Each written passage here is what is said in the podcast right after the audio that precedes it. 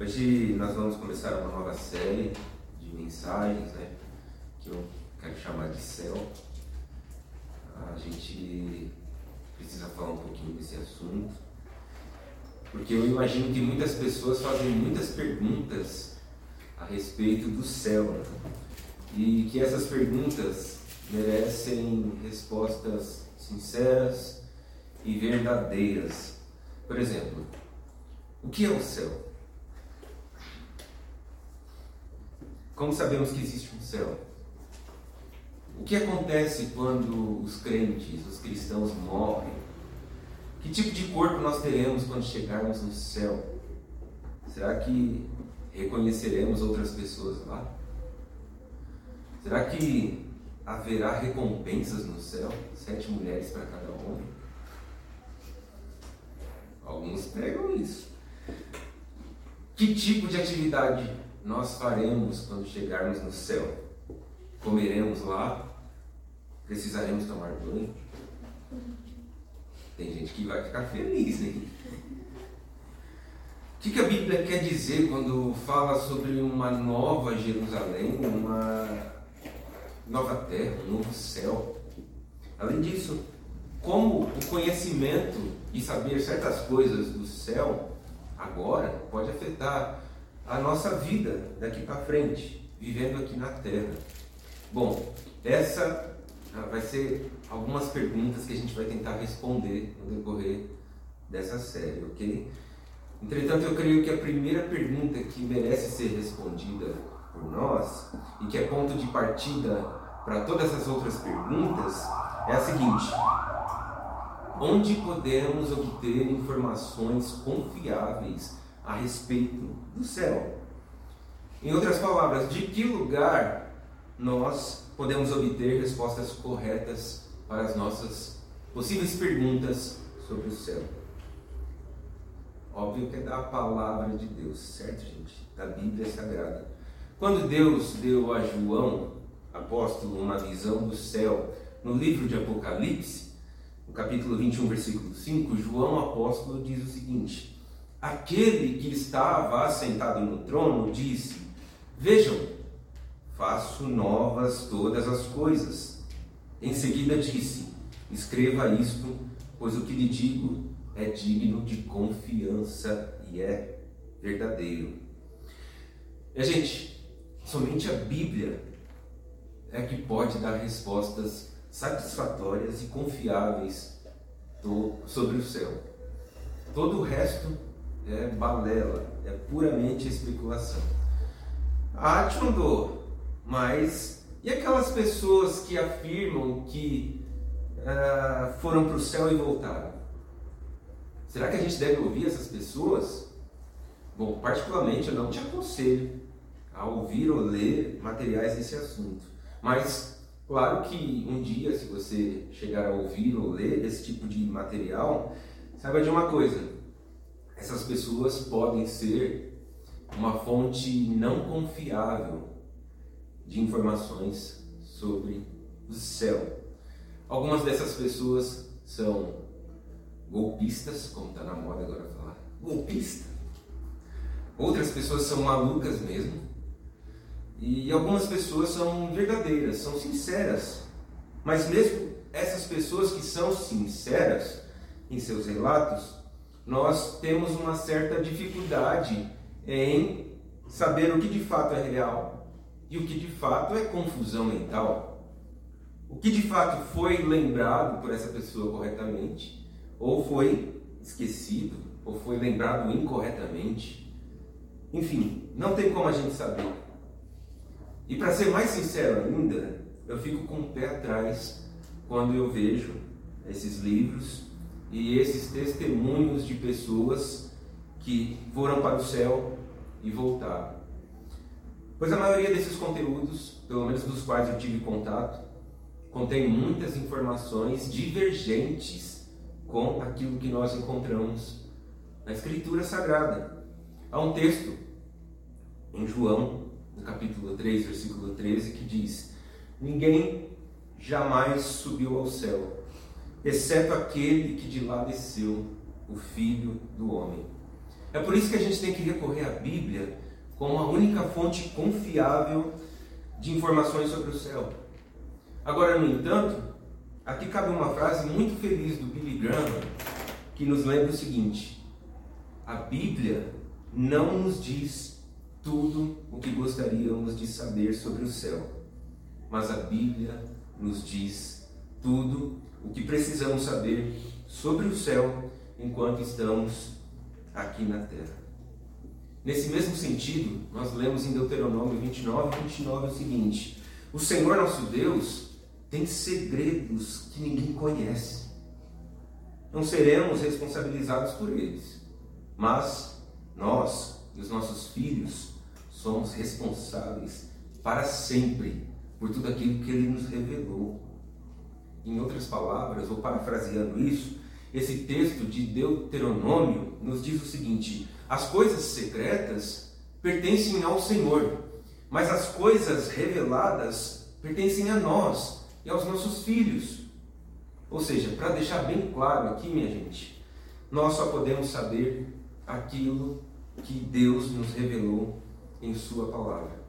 Então, se você quer respostas reais para as suas perguntas sobre o céu, logo você precisa ir à Bíblia, ler a sua Bíblia e meditar nela, pois somente a Bíblia nos dá respostas confiáveis sobre o céu.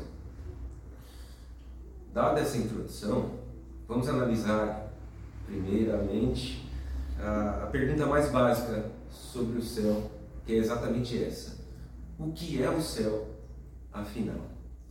Vamos ler Salmos, capítulo 33, versículos 13 ao 14. Põe na tela aí, Camilo. Salmos 33, 13 e 14. O Senhor olha dos céus e vê toda a humanidade. De seu trono, ele observa todos os habitantes da terra. Gostaria de fazer uma oração antes da gente continuar. Senhor, abre os nossos olhos nessa manhã para ver as maravilhas da tua palavra, Senhor. Para que possamos, ó Deus, é, olhar um, um pouquinho para a eternidade agora, para o céu onde o Senhor habita e dá, Senhor, condições de experimentarmos o céu estando aqui na terra, estando aqui, Senhor, do lado de cá. Nos ajude, Senhor, a, a nos maravilharmos com isso. Em nome de Jesus, amém e amém. O que é o céu? afinal? O céu é um lugar? O céu é um símbolo? O céu é um estado de espírito? Hum? Durante a minha pesquisa, tá, de sexta e sábado né, para cá, eu vi que a palavra céu é usada mais de 500 vezes na Bíblia. Só que a Bíblia fala, pelo menos, ah, três formas distintas a respeito do céu. Às vezes, a Bíblia fala dos céus como a atmosfera física que a gente eh, vê quando sai fora, dessa atmosfera que circunda a Terra, que é azul de manhã, azul claro de manhã e azul escuro à noite, certo? E nós podemos ver a olho nu. Esse céu nós podemos chamar de primeiro céu. Mas às vezes a Bíblia também fala uh, do céu uh, sobre o espaço sideral, certo? Menciona o céu uh, do espaço sideral que tem Sol, Lua, planetas, estrelas e nós podemos enxergar agora com telescópios, né? Mas na época bíblica os caras conseguiam enxergar isso olho nu. Então por isso que eu não acredito na evolução. Parece que a gente desevoluiu, certo? Não estou zoando nada. E esse céu, nós podemos chamar de segundo céu, né? o céu do espaço sideral. Mas além disso, além desses dois céus, céus, céus, céus, a Bíblia também fala do céu como um lugar onde Deus governa e vive. É esse significado que Paulo quis dizer lá em 2 Coríntios 12, 2, quando diz que ele subiu até o terceiro céu. Bom, dá para ver, minha gente, que esses três empregos da palavra céu na Bíblia se referem a três lugares distintos, diferentes. E é muito importante que a gente não confunda as coisas, pois muita gente confunde esses termos, ok? Por exemplo, quando os russos colocaram o primeiro homem no espaço em 1961, o líder soviético chamado Nikita Khrushchev, tá aí um bom nome para você colocar no seu filho. Nikita Khrushchev disse que eles chegaram lá no espaço e não viram Deus. Chegamos aqui em cima e não vimos Deus. Olha só que bobão. É muito bobão. Ele achou que poderia chegar no céu de foguete. Mas, minha gente, ainda que o Elon Musk, lá na SpaceX, construa o melhor e mais poderoso tecnológico foguete do mundo, ele jamais vai conseguir chegar ao céu de Deus. Porque o reino dos céus não tem um local físico no universo. Pelo contrário, o reino dos céus é uma dimensão espiritual que nós não podemos entrar e nem sequer podemos ver se não for por meio de Deus. Nesse mesmo sentido, o pastor e teólogo Emmett Wright diz o seguinte: o céu e a terra, na cosmologia bíblica, não são dois locais diferentes dentro do mesmo contínuo de espaço ou matéria, mas são duas dimensões diferentes da boa criação de Deus. Ou seja, Deus criou o céu e Deus criou o nosso mundo, mas o céu não é uma parte do nosso mundo. Em outro livro chamado Céu, Teologia em Comunidade, o autor Stephen Wellon escreve o seguinte: O céu onde Deus habita é o reino espiritual que existe ao lado do mundo criado. É muito parecido com o conceito de multi, multi, multi. Pronto. Há um outro autor que eu gosto muito de ler, ele escreve muito sobre oração, e ele se chama E.M. Bounds, e ele diz o seguinte a respeito do céu: Jesus ressuscitou dos mortos em um corpo humano e foi para algum lugar. Esse lugar é o céu. Mas, Tondô, o que é o céu afinal?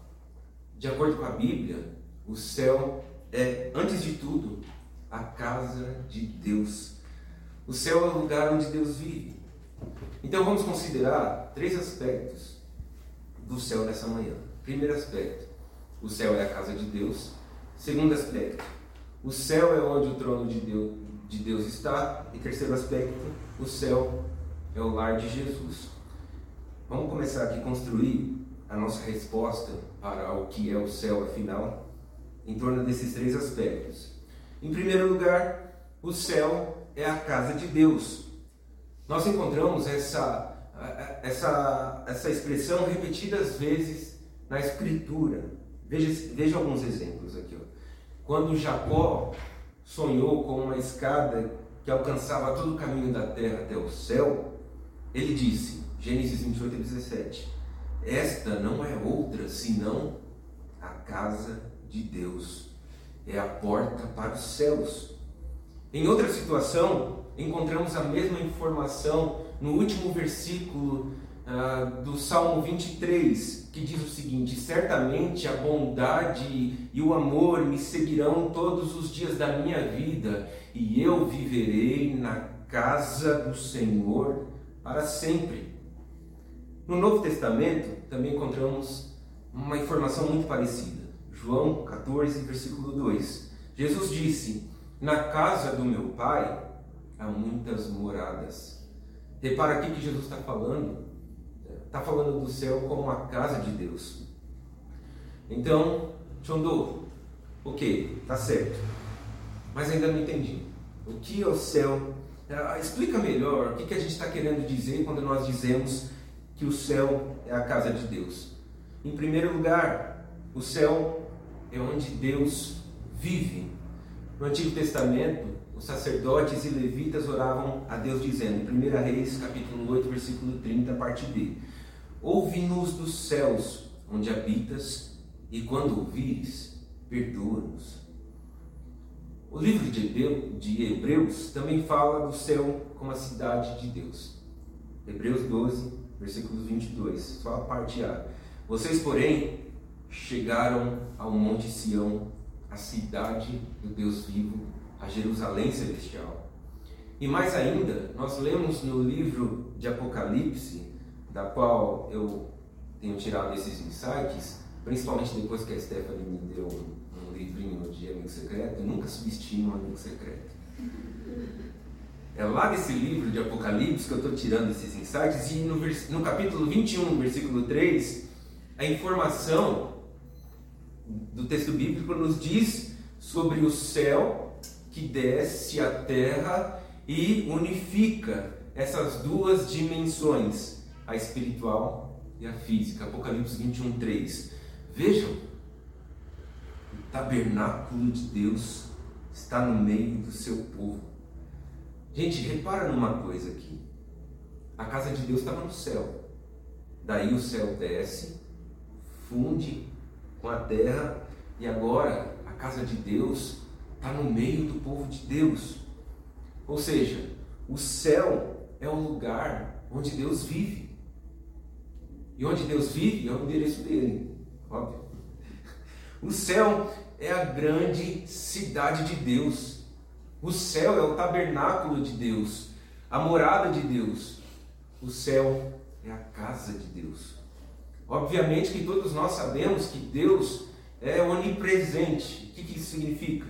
Que Deus está presente em todos os cantos, em toda parte do mundo, e não necessariamente apenas no céu. Mas parece que uma coisa é certa: no céu, Deus está presente de modo especial. É por isso que Jesus nos ensinou a orar. Pai nosso que estás nos céus.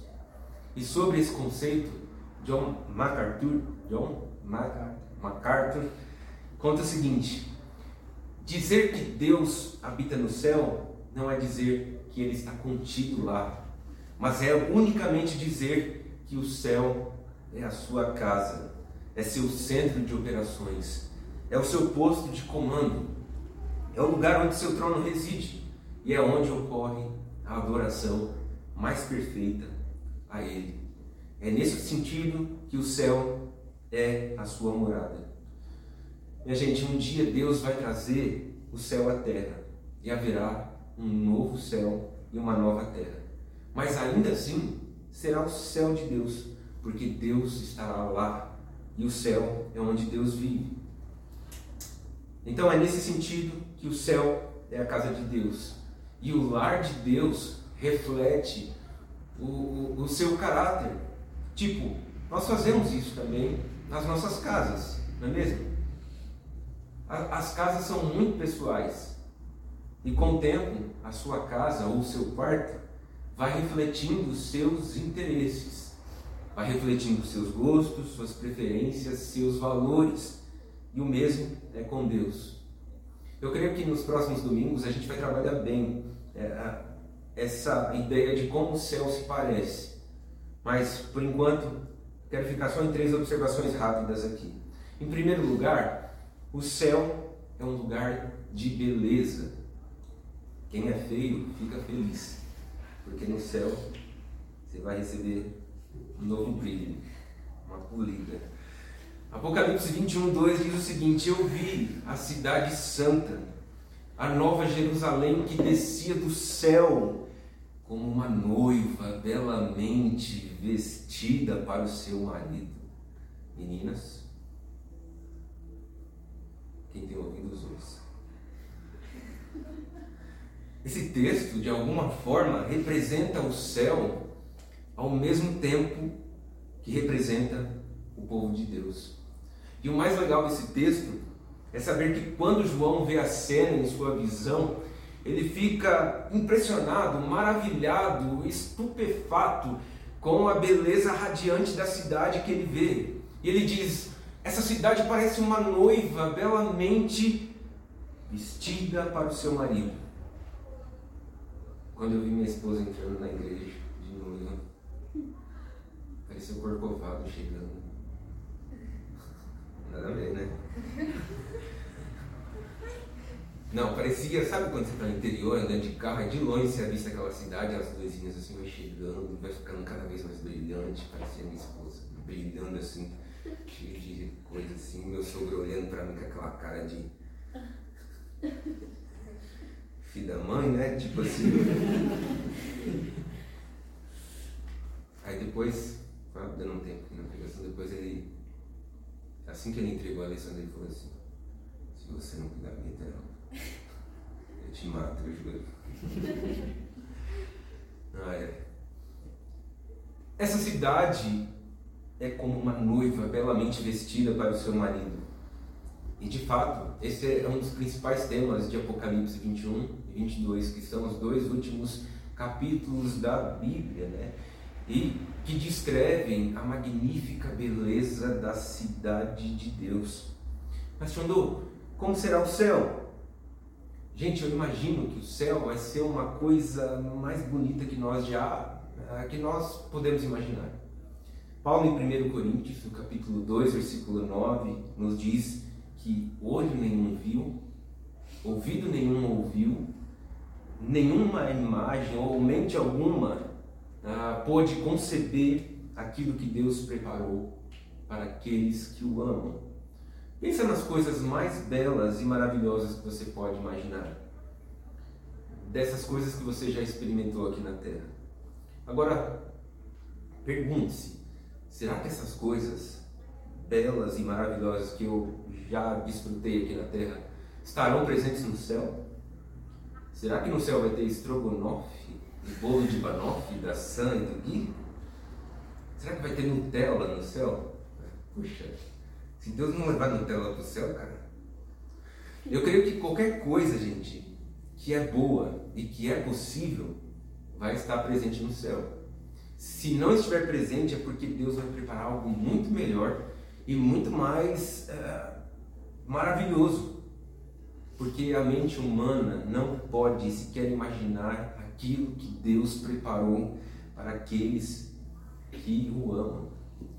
No livro Cartas a Malcolm, C.S. Lewis especulou sobre o céu e escreveu a um amigo que toda sua especulação sobre o céu eram, eram palpites, apenas palpites.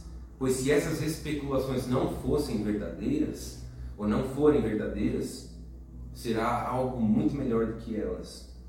Davi escreve no Salmo 27, versículo 4, o seguinte: A única coisa que eu peço ao Senhor, o meu maior desejo, é morar na casa do Senhor todos os dias da minha vida para contemplar a beleza do Senhor e meditar no seu templo.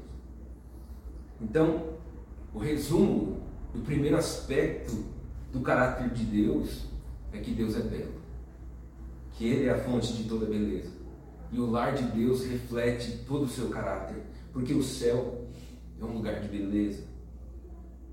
Mas o segundo aspecto é que o céu é um lugar de santidade.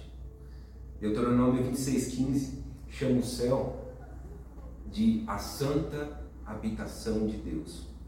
O próprio Deus disse em Isaías, no capítulo 57, versículo 15, que ele habita nos lugares altos e santos. E nós também lemos em Apocalipse 21, versículo 27, que no céu nenhum mal terá permissão de entrar, nem pessoa alguma que pratique o que é vergonhoso ou enganoso mas somente aqueles cujos nomes estão escritos no livro da vida do Cordeiro. Deus é santo e, portanto, o céu é um lugar de santidade. Nós vimos dois aspectos, ok? O céu é um lugar de beleza e o céu é um lugar de santidade. E o terceiro aspecto é que o céu é um lugar de amor. Continuando aqui, Isaías 57, 15, o profeta diz o seguinte: O alto e sublime, que vive na eternidade, o santo diz: Habito nos lugares altos e santos, e também com os de espírito oprimido e humilde. Eu dou um novo ânimo aos abatidos e coragem aos de coração arrependido. Sabemos, minha gente, que Deus está muitíssimo elevado e exaltado acima de nós mas por causa do seu amor, por causa da sua graça por nós, Ele desce ao nosso nível de forma bondosa, misericordiosa e paciente e passa a viver com aqueles que são humildes, quebrantados e arrependidos de coração. Há poucos meses atrás nós vimos aqui no 1 Coríntios 13, versículo 13, que três coisas, na verdade, permanecerão: a fé, a esperança e o amor. E a maior delas é o amor. Porque o amor é a maior de todas as qualidades. E o amor vai permanecer para sempre. Porque o céu é um lugar de amor. Lemos em 1 João, capítulo 4, versículos 15 a 16, que aquele que declara que Jesus é o Filho de Deus, Deus permanece nele e ele em Deus. Nós sabemos o quanto Deus nos ama e confiamos no seu amor. Deus é amor e quem permanece no amor permanece em Deus e Deus nele. Deus é amor e assim o céu é um lugar de amor. E aqueles que vão estar com Deus viverão em amor para sempre. Um dos mais lindos sermões sobre o céu que eu já li foi um sermão de Jonathan Edwards que diz assim: Céu, um mundo de amor. Nesse sermão, o Edwards escreve o seguinte: O céu é o palácio ou a câmara de presença do soberano e santo, cujo nome é amor, e que é tanto a causa quanto a fonte de todo amor santo. Deus, considerado com respeito à sua essência, está em toda parte. Ele enche tanto o céu quanto a terra. Mas ainda assim, disse que em alguns aspectos é mais especialmente em alguns lugares do que em outros. Foi-nos dito que antigamente ele habitava na terra de Israel, acima de todas as outras terras, e em Jerusalém, acima de todas as outras cidades daquela terra. E no templo, acima de todos os outros edifícios da cidade. E no Santo dos Santos, acima de todos os outros aposentos do templo. E no propiciatório, sobre, sobre a arca da aliança acima de todos os outros lugares no Santo dos Santos. Mas o céu é a sua morada acima de todos os outros lugares do universo. E todos aqueles lugares em que era dito que ele morava eram apenas tipos disso. O céu é uma parte da criação que Deus construiu para este fim, para ser o lugar da sua presença gloriosa e é sua morada para sempre. Assim, minha gente, porque o céu é a habitação especial de Deus e porque Deus é amor, cada canto e recanto do céu estará repleto de amor, estará cheio de amor. Então nós temos, primeiro, Deus é belo. Segundo, Deus é santo. E terceiro, Deus é amor. Portanto, se o céu é a casa de Deus, logo o céu é um lugar de beleza, de santidade e de amor pois o lar de Deus reflete o caráter de Deus. Mas, minha gente, o que queremos dizer quando dizemos é, que o céu é a casa de Deus? Bom, nós vimos ó, até aqui que o céu é onde Deus vive, certo? E o lar de Deus reflete o caráter de Deus. Então, em terceiro lugar, Deus é o elemento central do céu. De certo, ah, que haverão muitas coisas maravilhosas para se ver no céu, mas Deus será a principal atração. De certo que todos nós estaremos ansiosos para ver nossos avós, nossos bisavós, mas também nossos amigos ah, e entes queridos que morreram antes de nós. Entretanto, eu penso que quando vemos o Senhor, ficaremos paralisados admirando tanta beleza, tanta santidade, tanto amor emanando do Senhor. E nós viveremos tão felizes com Ele que nada mais vai chamar a nossa atenção ou vai ocupar a nossa atenção.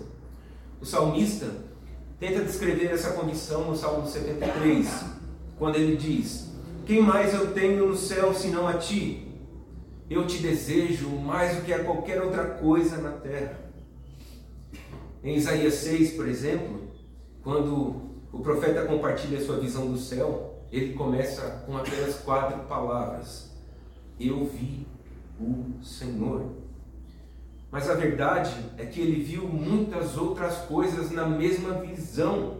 E ele até continua a descrever uh, outros aspectos né, uh, da sua visão. Mas quando ele viu Deus, ele ficou de fato paralisado, viu o esplendor e a majestade do Senhor, focou e fixou seus olhos na parte central do céu e exclamou: Eu vi o Senhor. E se você folhear mais algumas páginas da Bíblia, você vai chegar no livro de Ezequiel e você vai encontrar na parte final do livro, de Ezequiel 40 a 48, tá? o profeta descrever toda a cidade, todo o templo, toda a terra em nove capítulos. Mas ele vai resumir todos os nove capítulos no último versículo do livro, Ezequiel 48, 35. E daquele dia em diante, o nome da cidade será o Senhor está ali. Minha gente, em outras palavras, Deus é o centro de tudo, inclusive do céu. Nós pensamos e vislumbramos muitas coisas bonitas a respeito do céu, a respeito do céu. Mas a coisa mais importante que nós é, devemos saber é que o céu é, terá Deus no seu centro. E Deus estará presente no céu. Porque não existe Deus sem céu. É impossível conjugar essa combinação céu sem Deus. Tipo, não dá.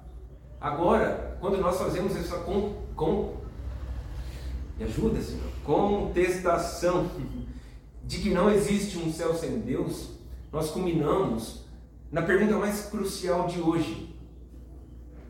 Ora, você ama Deus? Você ama Deus?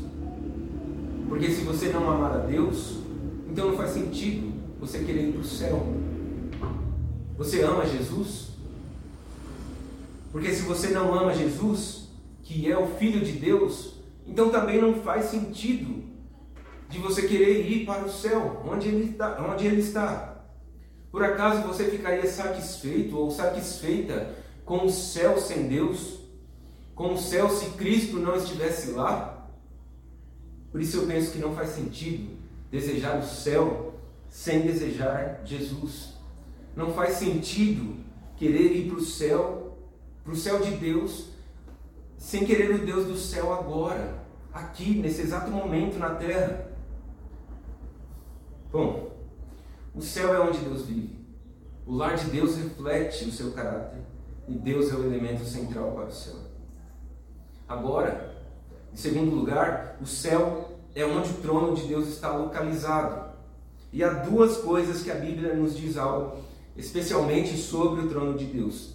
Primeiro, Deus é adorado em seu trono no céu. Voltando à visão de Isaías 6, uh, eh, lemos nos versículos 1 a 3. No ano em que o rei Uzias morreu, eu vi o Senhor. Ele estava sentado em um trono alto e a borda do seu manto enchia o templo. Acima dele havia serafins, cada um com seis asas. Com duas asas cobriam o rosto, com duas cobriam os pés e com duas voavam. Diziam em alta voz uns aos outros: Santo, Santo, Santo é o Senhor dos exércitos, toda a terra está cheia da sua glória. A primeira coisa que Isaías fala é que ele viu o Senhor. Mas a segunda coisa que ele nos diz é que ele viu o Senhor sentado em um trono. E a terceira coisa que ele vai dizer é que os anjos adoravam ao Senhor ao redor do trono. No livro de Apocalipse, capítulos 4 e 5, nós recebemos uma visão estendida de Deus recebendo adoração em seu trono. A visão termina com essas palavras ah, em Apocalipse 5, versículos 13 e 14. Depois eu vi todas as criaturas no céu, na, na terra, debaixo da terra e no mar cantarem louvor e honra Glória e poder pertence àquele que está sentado no trono e ao Cordeiro para todos sempre. E os quatro seres vivos disseram: Amém. E os vinte e quatro anciãos se prostraram e adoraram. Então, essa é a primeira coisa que nós aprendemos sobre o trono de Deus. Deus é adorado ao redor do seu trono no céu. E a segunda coisa que nós aprendemos sobre o trono de Deus é que no céu Deus vigia e governa toda a terra. Salmo 11, versículo 4 nos diz: O Senhor, porém, está em seu santo templo. O Senhor governa dos céus. E no Salmo 33, versículos 13 a 15, diz assim: O Senhor olha dos céus e vê toda a humanidade. Do seu trono ele observa todos os habitantes da terra. Formou o coração de cada um. Por isso entende tudo que fazem. No final do versículo 26 do capítulo 4 de Daniel, o profeta deixa bem claro para a gente: o céu domina, o céu governa. A propósito, esta é uma das razões que o céu é retratado nas Escrituras como sendo acima das alturas. Não é que o céu esteja fisicamente num lugar lá no alto. Pelo contrário, o céu representa um lugar onde o trono de Deus está e que Deus está acima de todos e tem autoridade sobre tudo. Um teólogo muito importante para a academia chamado Gerald Bray diz o seguinte: Deus está bem acima dos céus, incluindo acima do sol, acima da lua e das estrelas que as outras nações adoravam como divindades. É nesse sentido que N.T. Wright coloca dessa forma: o céu é, por assim dizer, a sala de controle da terra, é o escritório do CEO, o lugar a partir do qual as instruções são dadas. Toda autoridade me foi dada no céu e na terra, disse Jesus no final do Evangelho de Mateus. Ou seja, o céu é o trono de Deus. O céu é onde o trono de Deus está localizado. Deus é adorado em seu trono no céu. E é do seu trono que ele vigia e governa toda a terra. Recapitulando, gente, o que queremos dizer quando dizemos que o céu é a morada de Deus? Primeiro, o céu é a casa de Deus, certo? Segundo, o céu é onde o trono de Deus está localizado. E agora, em terceiro lugar, o céu é o lar de Jesus. Jesus é o Filho de Deus. E Ele é o próprio Deus. E, portanto, tudo que já dissemos sobre Deus também se aplica ao Filho de Deus, também se aplica a Jesus. Mas a Bíblia fala ah, de modo especial do céu como lar de Jesus de duas maneiras bem específicas. Em primeiro lugar, Jesus veio do céu e voltou para o céu. Jesus disse em João, capítulo 6, versículo 38: Pois eu desci do céu para fazer a vontade daquele que me enviou, e não a minha própria vontade. Em João, capítulo 16, versículo 18, ele diz: Sim, eu vim do Pai e entrei no mundo, e agora deixo o mundo e volto para o Pai. E lemos ainda em Hebreus 9, 24: Pois Cristo não entrou num santuário feito por mãos humanas, mera representação do santuário verdadeiro no céu. Ele entrou no próprio céu, a fim de agora se apresentar diante de Deus em nosso favor. Então, por que, que o céu é o lar de Jesus?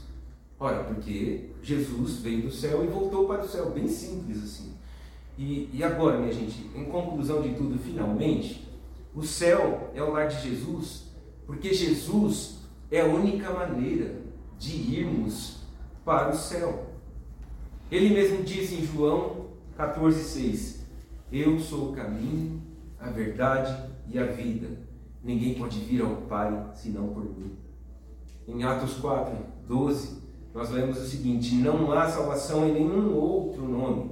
Não há nenhum outro nome debaixo do céu em toda a humanidade por meio do qual nós devemos ser salvos. Dr. Martin Lloyd Jones estava muito correto quando disse: Nossa entrada no céu e entrada no lar e na mansão eterna de Deus é algo que é obtido para nós pelo Senhor Jesus Cristo e somente por meio dele. Ele ganhou a nossa admissão por nós. Portanto, gente, o céu é a casa de Jesus. É Ele quem segura as chaves do céu. Ele é o único que pode abrir a porta para você entrar no céu. A minha esperança e o meu desejo é que você tenha experimentado hoje um pouquinho da beleza e da maravilha do céu. E que você deseja aprender um pouquinho mais sobre o lugar onde você vai passar a eternidade toda. Gente, mais uma vez, o céu é a casa de Deus.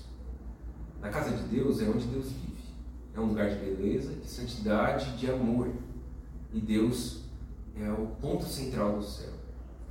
Segundo, o céu é onde o trono de Deus está localizado. Deus é adorado em seu trono no céu. Deus vigia e governa sobre toda a terra a partir do seu trono no céu. Terceiro, o céu é o lar de Jesus. Jesus veio do céu e voltou para o céu. E Jesus é a única maneira de irmos para o céu. O céu é a morada de Deus, é a casa de Deus. Deus está no céu. E se nós quisermos ir para o céu, nós precisamos estar onde Deus está. Nós desejamos, nós precisamos desejar, querer estar onde Deus está.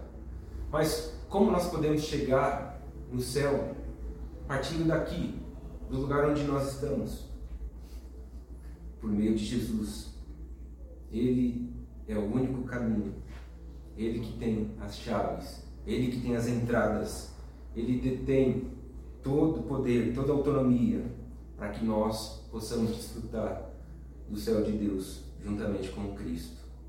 Nós vamos, ah, nós devemos confiar nele a nossa salvação e para que um dia ah, nós nos encontremos com ele nos portais do céu e ele abra as suas portas, abra seus portões para cada um de nós juntos nos alegrarmos com Deus.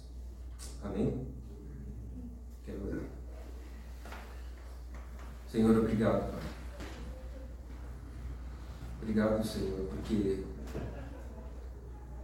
é inimaginável, Senhor, conceber aquilo que o Senhor tem preparado para nós desde a fundação do mundo. Senhor. Nós, de fato, ah, não pensamos muito sobre o céu. E na nossa mente está impregnado, Senhor, as imagens hollywoodianas a respeito do céu. Mas, ainda que sejam as mais belas imagens, Senhor, e os efeitos mais especiais possíveis, ainda assim tudo isso nem se compara à beleza, à santidade e o amor que nós encontraremos no céu. Deus prepara, Senhor, cada um de nós aqui para um dia nos alegrarmos na tua presença no céu. Ah, os nossos dias estão contados, ó Pai. Haverá um dia, Pai, que nenhum de nós mais estaremos aqui. E quando nós dormimos no Senhor, nós queremos ouvir o Senhor nos chamando. Vinde, queridos filhos e filhas do meu Pai, para o lugar que eu vos tenho preparado. Senhor, dá-nos, Senhor, é um desejo, Pai, de experimentar é, e de viver a eternidade contigo. Mas, Senhor, nos ensina a aproveitar o céu enquanto nós estamos aqui na terra. Porque o céu é o lugar onde Deus está. O céu é o lugar onde a presença de Deus está. Ó Jesus, nós queremos, Senhor. Hum. Queremos, Senhor, concentrar o nosso pensamento, ó Deus, nas coisas que são do alto. Nos ajuda a fazer isso, Deus. Em nome de Jesus. Amém. É isso aí, gente.